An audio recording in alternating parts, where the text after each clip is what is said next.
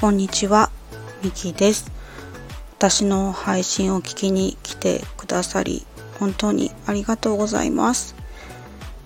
たくさんのいいねとか、あのコメントまでいただいて、本当にありがとうございます。と今日は建国記念日で祝日ですよね。娘は明日あの学校の創立記念日でなんと4連休なんですよね。そう。で4連休の今日初日なんですけれども朝から家庭学習をするかしないかでちょっと喧嘩をしちゃいました。なんかちょっと自分も言い過ぎちゃったかなと反省しつつな今日この頃です。まあちょっと余談になっちゃいましたが今回もどうぞよろしくお願いいたします。と今回はどうしたら希望って持てるんだろうっていうのをちょっとお話ししてみたいなと思います。と皆さんは毎日楽しく過ごせていますか？私は日によって結構変わるかもしれないです。まあ毎日生活をしていると、まあ、いいこと悪いこと、まあ、いろんな場面に遭遇しますよね。でまあ、その時の気持ちの受け止め方とか、まあ、考えの捉え方で、まあ、その先の見え方が変わってくるなっていうふうに感じています。でその見え方なんですけど、まあ、見え方をいい方向に持っていくにはどうしたらいいのかなっていうふうに、まあ、考えたんですよね。見え方がいい方向に向けば、まあ、希望が持てるかなっていうふうにあの考えたのでちょっとそれを考えてみました。すいません。ちょっと考えたを連続で言ってしまってちょっとしつこい感じになってしまって申し訳ないです。まあえっ、ー、と、まあ、結論を言うとえっ、ー、と英語の、まあ、接続詞で「そう」と「バット」をうまく使い分けてみるといいかなっ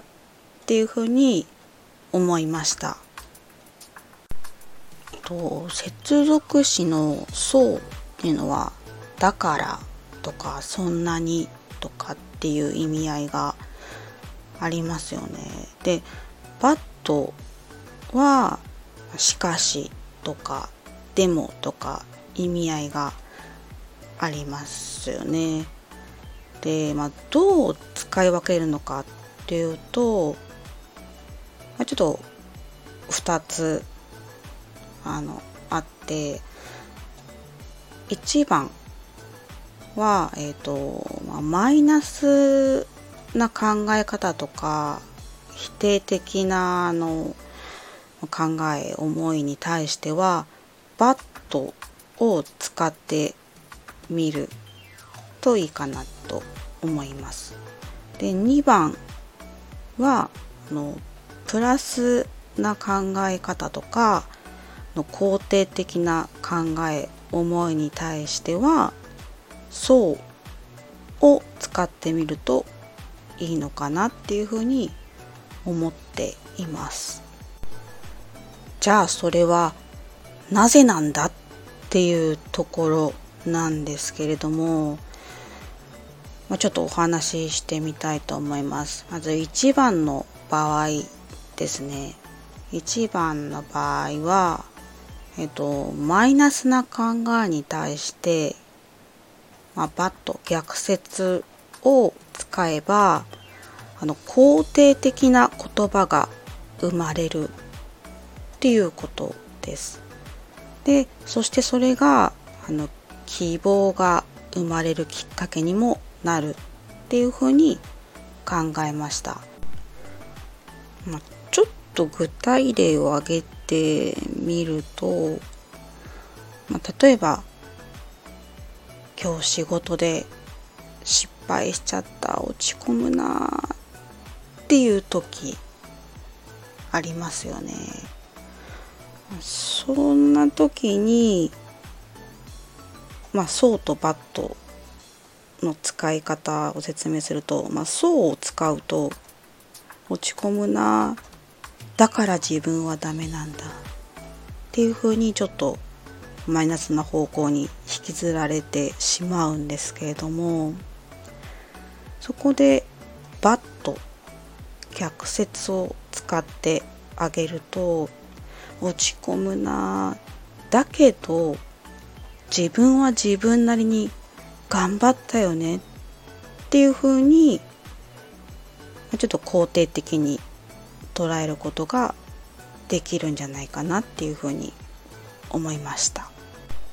と次に、まあ、2番の場合ですね2番の場合はえ、ー、とまあ肯定的な考えに対して「まあ、そう」っていう順説を使えば、まあ、肯定的な言葉がそのまま続くしより希望が持てるまあ、強くなるかなっていうふうに思いました。これも、まあ、具体例を挙げてみるとうーん、まあ、今日は目標を一つ達成できたなっていう時。ここで、まあ、そうを意識して使ってみると達成できた。だから次もこの調子で頑張るぞっていう風に、まあ、ちょっと気持ちが強くなるのかなっていう風に、ま、考えましたすいませんちょっと長くなってしまいました、まあ、まとめとしてはあの、まあ、皆さんも是非「そう」と「バット」を上手に使い分けて、まあ、気持ちが明るくなるといいなっていうふうに思います。以上ですね。今回はどうしたら希望って持てるのかっていうのをお話ししました。最後まであのお話を聞いていただき本当にありがとうございました。ちょっとね最近寒暖差が大きいので皆様体調を崩さないようにお気をつけくださいまたあの配信を聞きに来てもらえるとすごく嬉しく思いますありがとうございました。